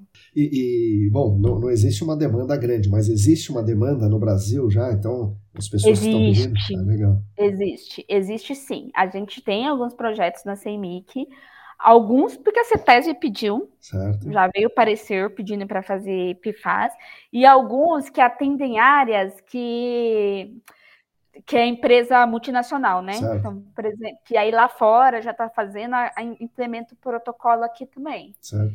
Já tem e está aumentando. Desde que a gente faz, ano a ano aumenta a, a quantidade. Legal. Legal. É, e tem o, tem o grupo do Contaminantes Emergentes também, né, Sim. da ESAS. É, agora tem mais tem mais gente entrando, você vê que o assunto está escalando, sim, né? Sim, sim. Começou a gente se interessando e tal. pessoas, isso. Aí agora tem mais gente, então a gente está discutindo mais. Os próprios clientes já estão entendendo mais da coleta. Antes certo. era tudo muito mundo maluco, né? Assim, né? maluco. Não, parecia que tipo, tinha que ser tudo super muito diferente, uhum. tal. Não, hoje já tem o próprio ITRC, né? Tem vários protocolos que a gente consegue seguir é, já tem muita informação, né? De coleta, de análise também, de o que se fazer depois. Eu lembro na, na, no último que teve de contaminantes emergentes sim, da ESA, sim, sim. eu assisti quase todas as aulas. E foi muito legal, porque eu nem sabia é, eu, tipo, que já existia é, pesquisa, site né? pesquisa, foi bem legal, assim, esse curso foi muito legal.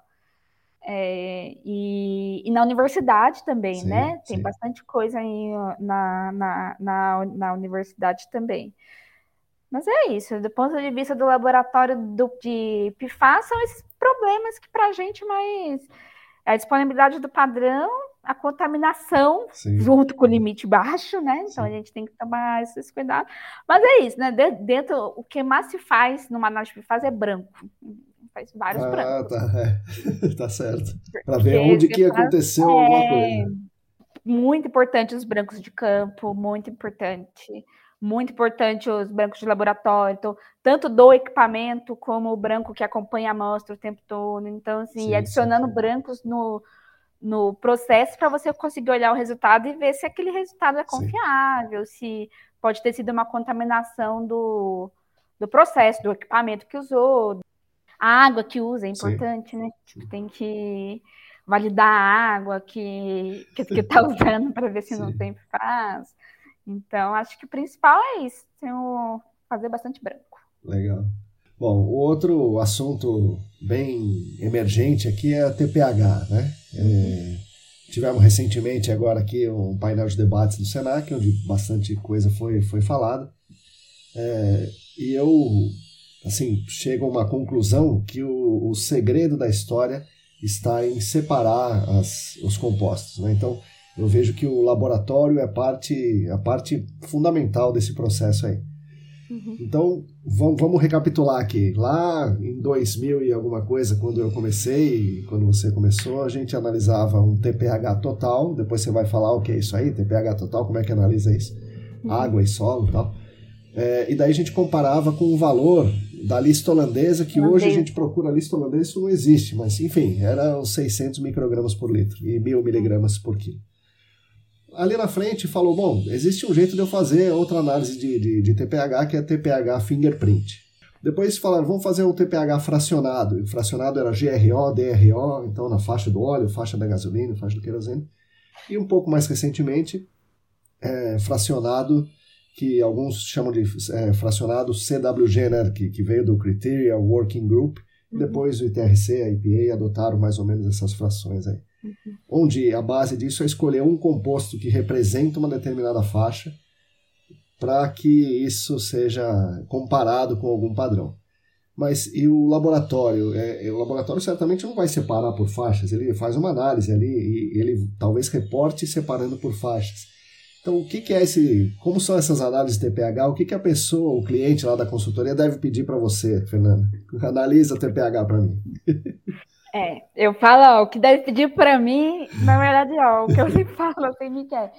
Pergunta para o cliente o, o que, que, ele quer, quer esse resultado, porque se fala assim, a nomenclatura, a nomenclatura que a gente dá é uma é confuso, Sim. porque a nomenclatura é cada laboratório acabou fazendo de um jeito, né? Então, mas enfim, começando do começo, né? Quando eu entrei lá na CMIC e tal, o TPH total uhum. é um método que usa um solvente que foi proibido no Brasil, mas que ninguém mais faz, justamente por ter sido proibido, que era não uma é, análise... Não é hexano ou acetona, sei lá o quê, né? Não, não é hexano acetona, é um CFC. Ah, tá. É tipo um desses de clorofluor. Tá, tá, tá. Era um desses. Uhum. É, que a CEMIC fazia antes de eu entrar, quando eu entrei já não fazia mais, uhum. que era uma análise, o, o, acho que no ultravioleta, e aí dava um resultado total. Tem até um método EPA disso Tem e tal. Tem sentido isso, é verdade. E, e aí dava um resultado TPH total. Quando depois vem a cromatografia gasosa, e aí isso vira, aí já, ali já começa a confusão, né? Então, uhum. assim, aí eu vou falar o que, que eu defendo, né? Que Sim. é o quê?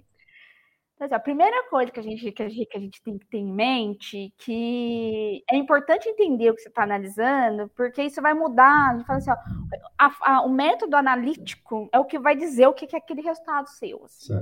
É muito diferente de uma análise semivolátil que você vai analisar naftaleno, 2-metilnaftaleno, diclorobenzeno, um composto específico. O TPH não é isso.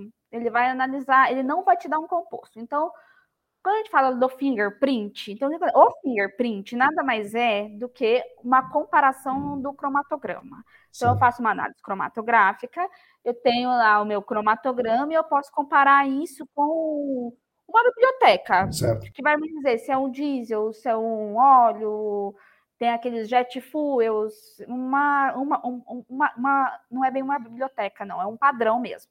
Então, eu vou lá e falo, ó, eu na CMYK vou comparar o cromatograma com esses 15 padrões aqui. Certo. E aí eu vou dizer se tem semelhança e não tem semelhança. Ou seja, é uma, quando a gente fala de fingerprint, é uma análise qualitativa. Estou fazendo uma análise. Só que eu posso expressar o meu resultado quantitativamente certo. de várias formas. E aí que começa a confusão, eu acho, minha, minha opinião. É. Porque eu expresso de uma forma, o outro laboratório expressa de outro, outro laboratório de outra, uhum. e os clientes ficam malucos, mas Sim. o que é fingerprint? O que é fingerprint?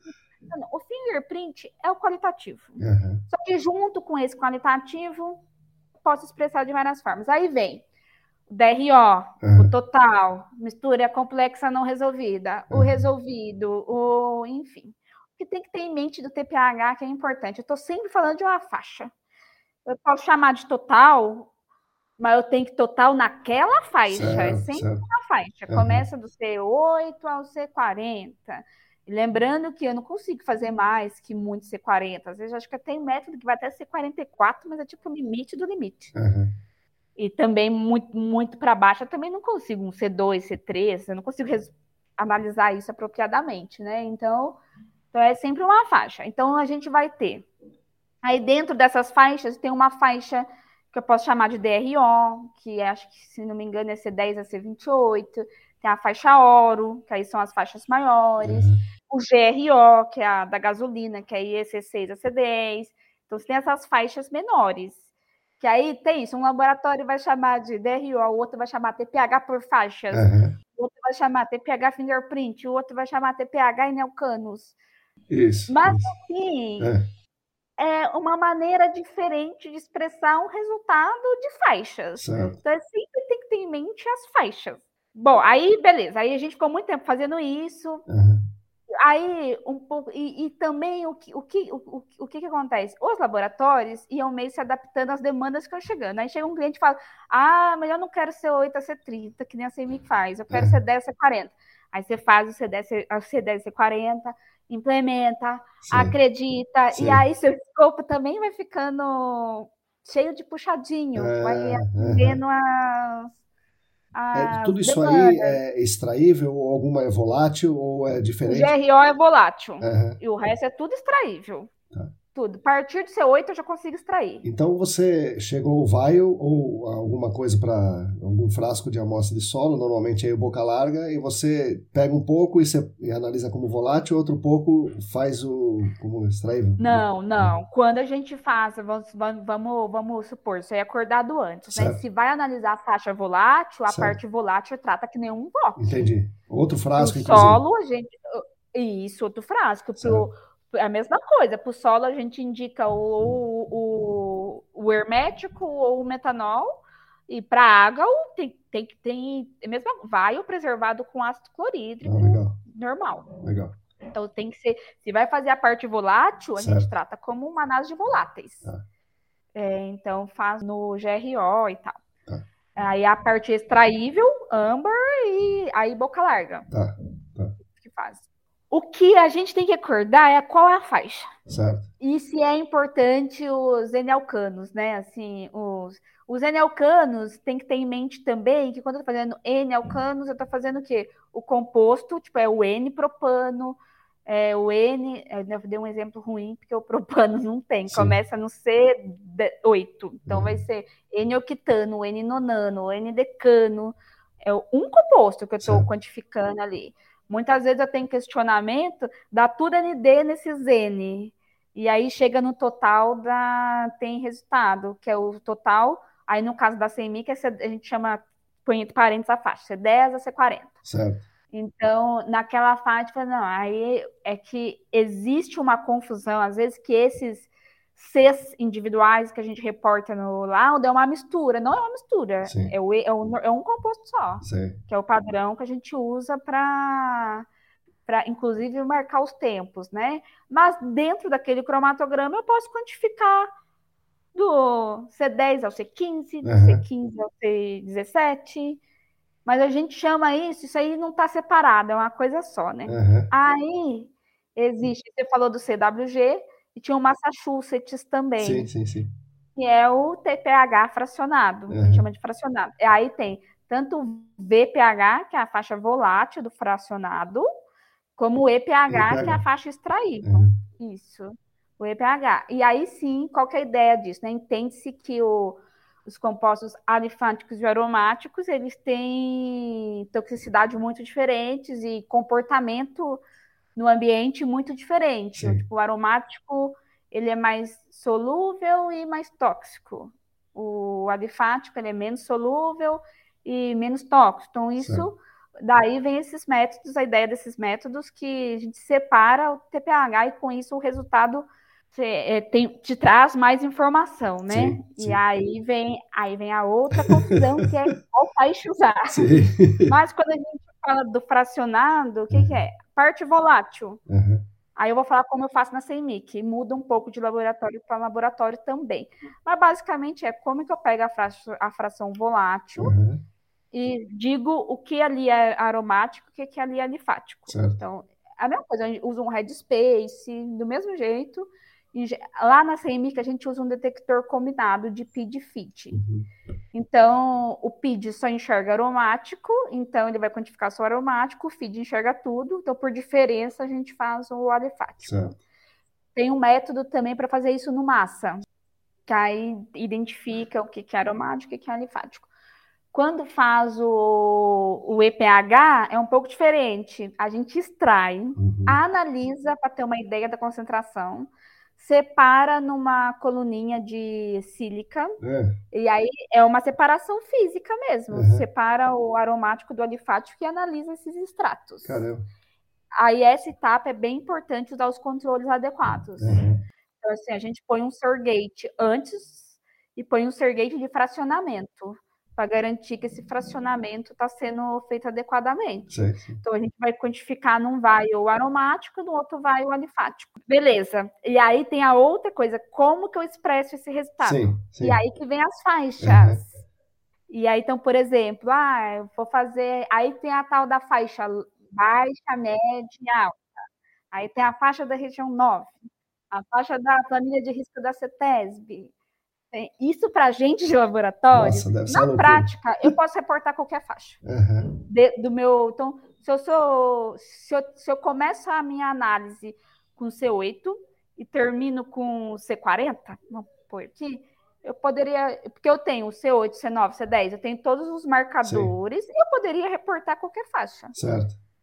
Só que existe o escopo de acreditação. Ah, tá. A gente não pode reportar uma faixa que não está no escopo.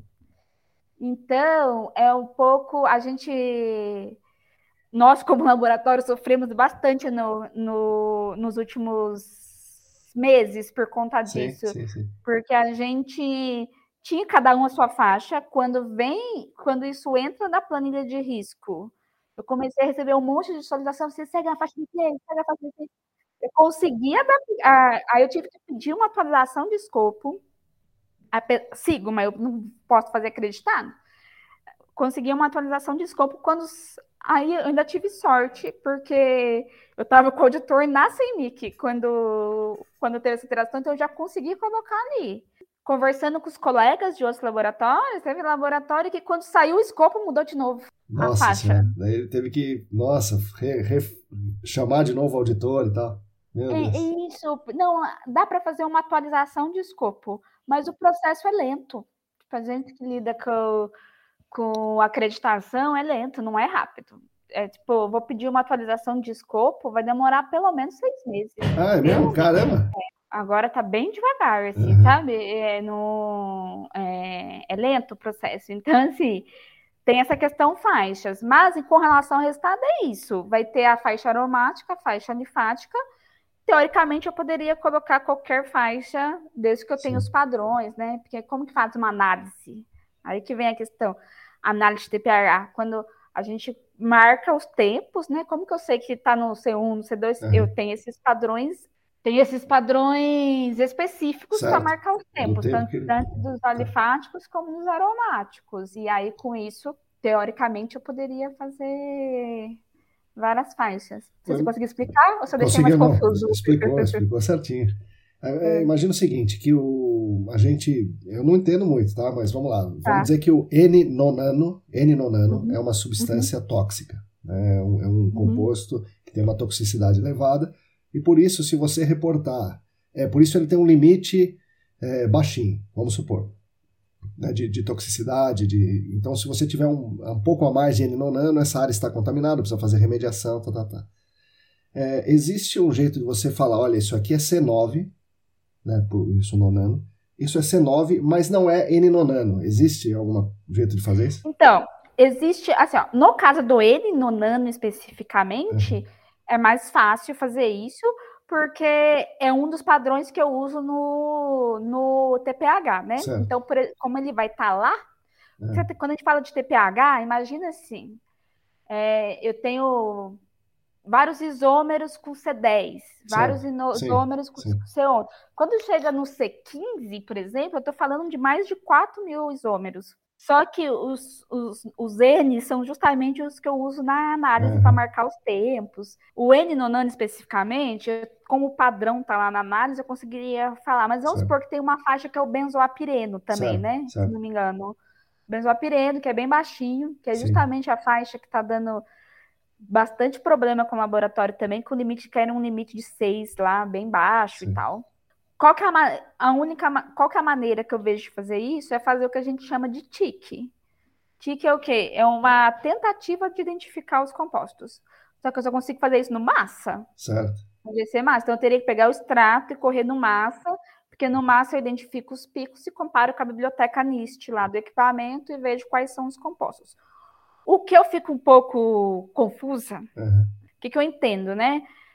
Tudo bem, pegou os compostos lá, super restritivos de Sim. cada faixa, e com isso, só que é da faixa. Sim. Então, assim, eu não entendo como os, como os órgãos ambientais veem isso, sabe? Não, tipo, pois é, isso aí é... Eu tenho a faixa, é da faixa, então, Sim. independente do composto que está lá, é para seguir aquele valor. Isso, isso aí. O que eu acho que talvez tinha que ter um pouco de é, quando usar essa análise, sabe? Eu não sei. Se... Entendo que é, deveria ser em um lugar que é conhecidamente contaminado, é, contaminado com hidrocarboneto de petróleo. Sim, claro. Não necessariamente usar em todos os. Porque qualquer análise também tem as suas limitações, claro. né? Tipo, TPH é uma análise que dá muito falso positivo.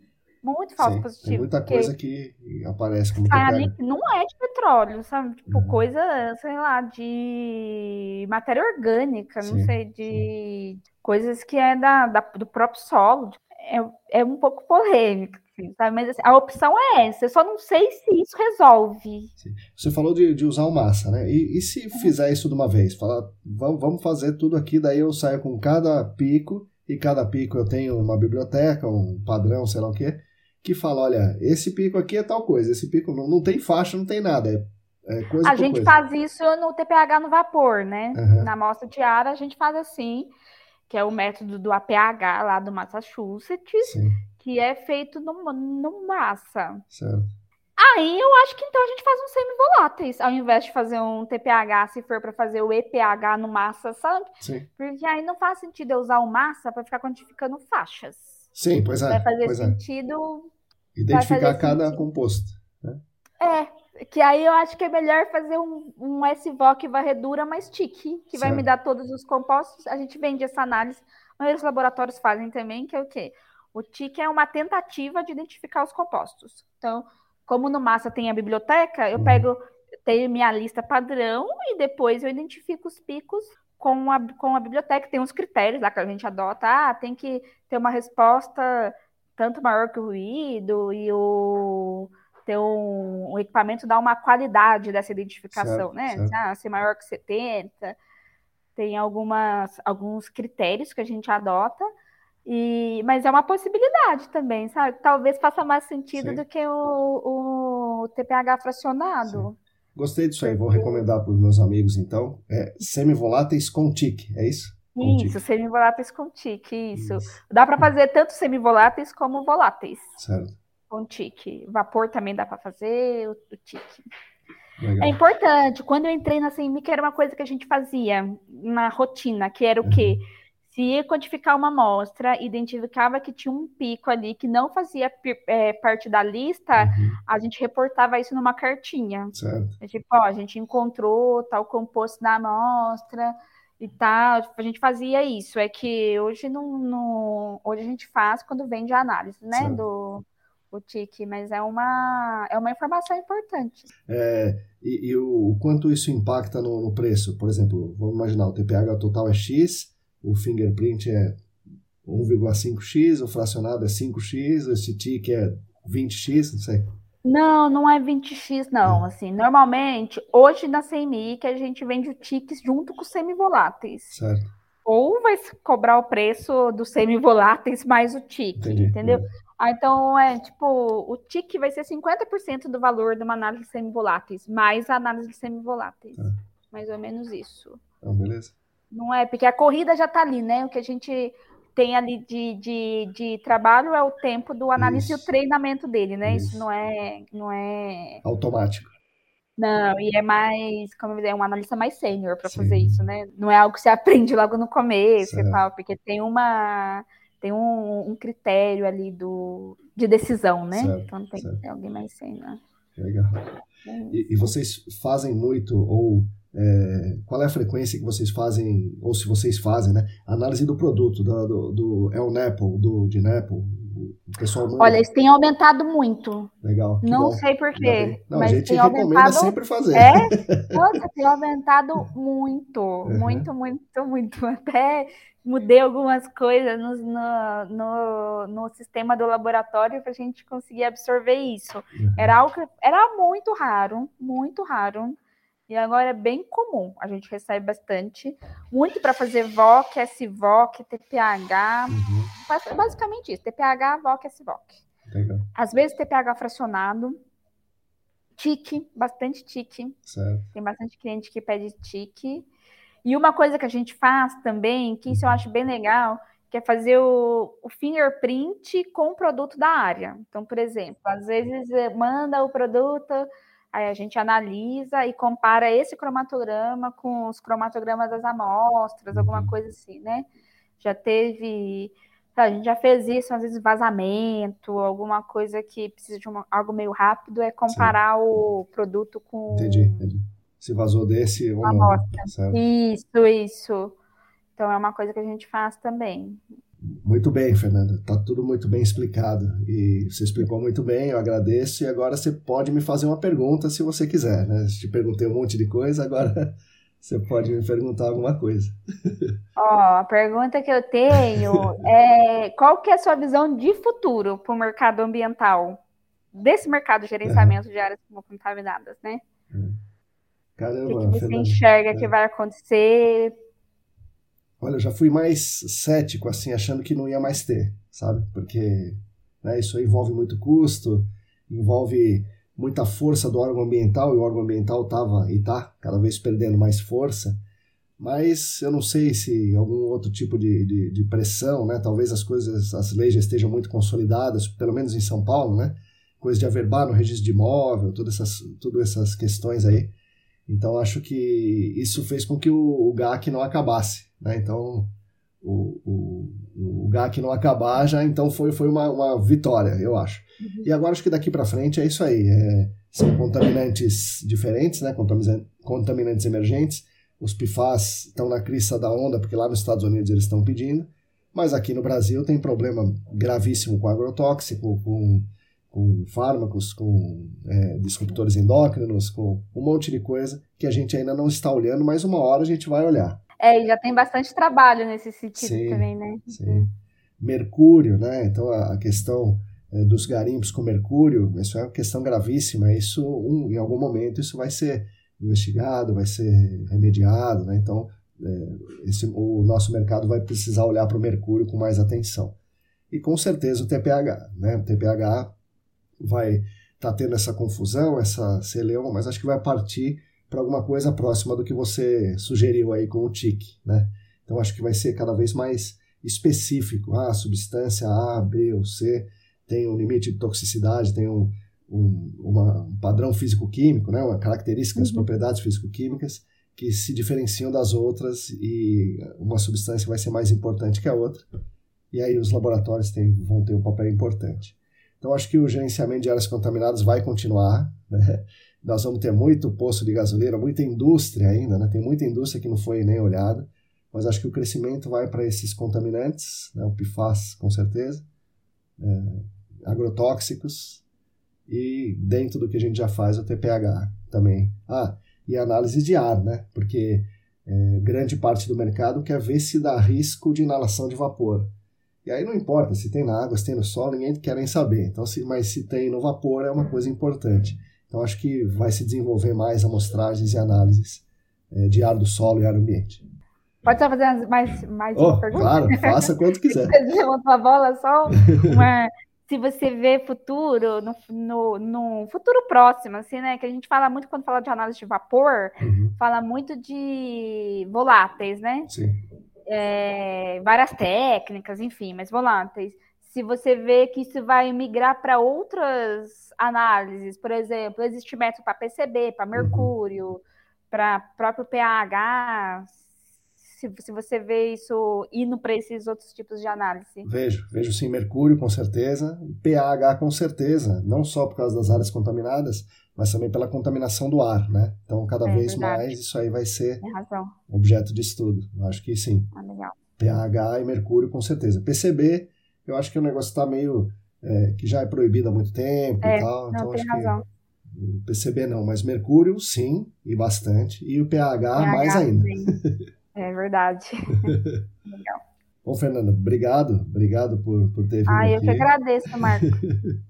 né, nessa manhã aqui, né, nós estamos gravando de manhã e tá, tá legal aqui. Não tá muito calor, não tá muito frio aqui em Sorocaba, tá bom. Acredito que é aí em Paulínia também.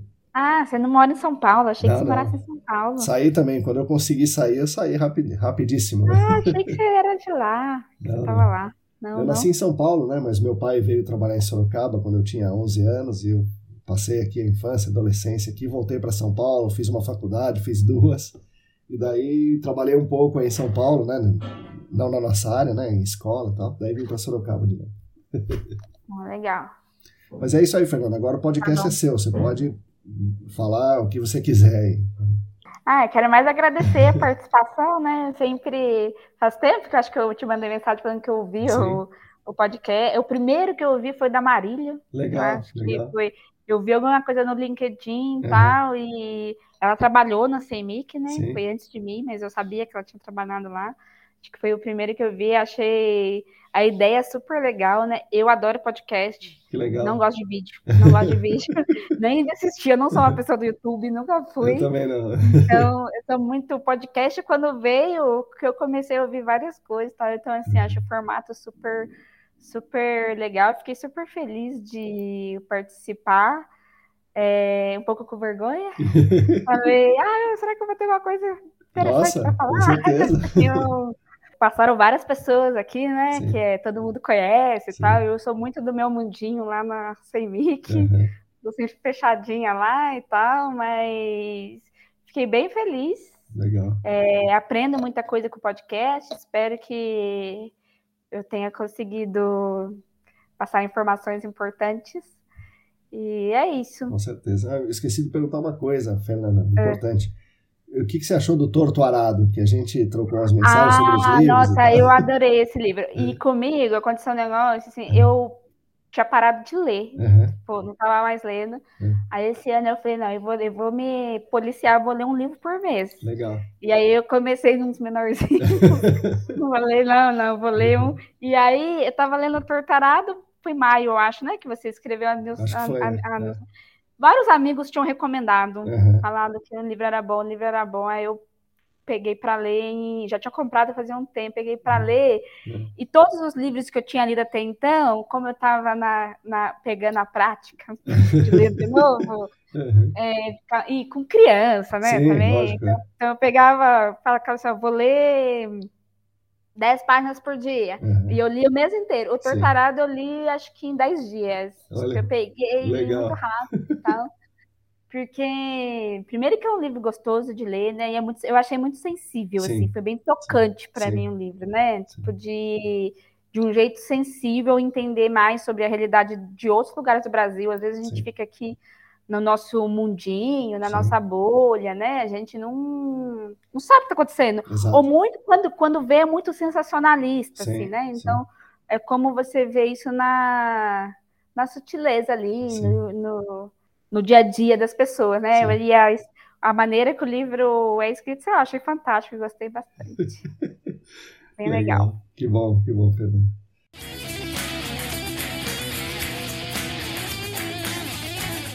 Bom, pessoal, espero que vocês tenham gostado muito da nossa conversa. A pedido da Fernanda, vou fazer uma retificação aqui numa questão importante. Durante o episódio, ela fala que a CEMIC, quando vai coletar a amostra de solo, usa somente o frasco hermético. Na verdade, a CEMIC usa o frasco que for solicitado pelo cliente, sendo a grande maioria o frasco hermético. A CEMIC recomenda que se use o frasco hermético quando ela vai coletar as amostras, mas ela usa o que o cliente solicitar. Bom, o episódio foi, como vocês viram, uma conversa muito interessante, com várias dicas importantes, das quais eu destaco aqui a diferença entre a análise de VOC por Purg and Trap e por Headspace. Também as possibilidades de frasco para as análises de VOC, as vantagens e a desvantagem de cada método de cada frasco, os desafios das análises de PFAS. E, é claro, as dicas muito importantes de como você deve solicitar a sua análise de TPH.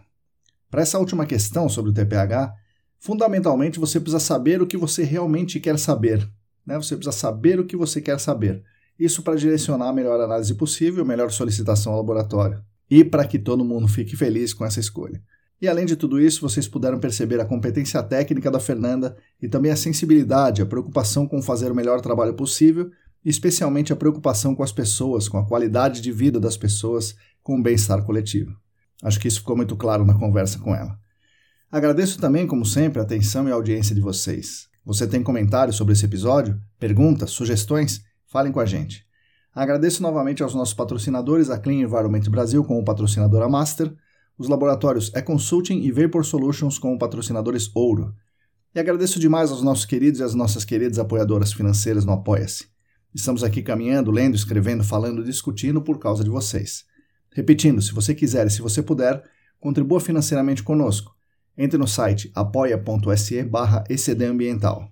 Nós da ECD Training, junto com vocês que nos ouvem, continuaremos esperançando as pessoas e lutando por um mundo melhor e mais justo para todas e todos e para as futuras gerações. Sigam a gente no YouTube, Telegram, Facebook, Instagram, newsletter e fiquem conectados. A todas e todos vocês, muito obrigado e até a semana que vem.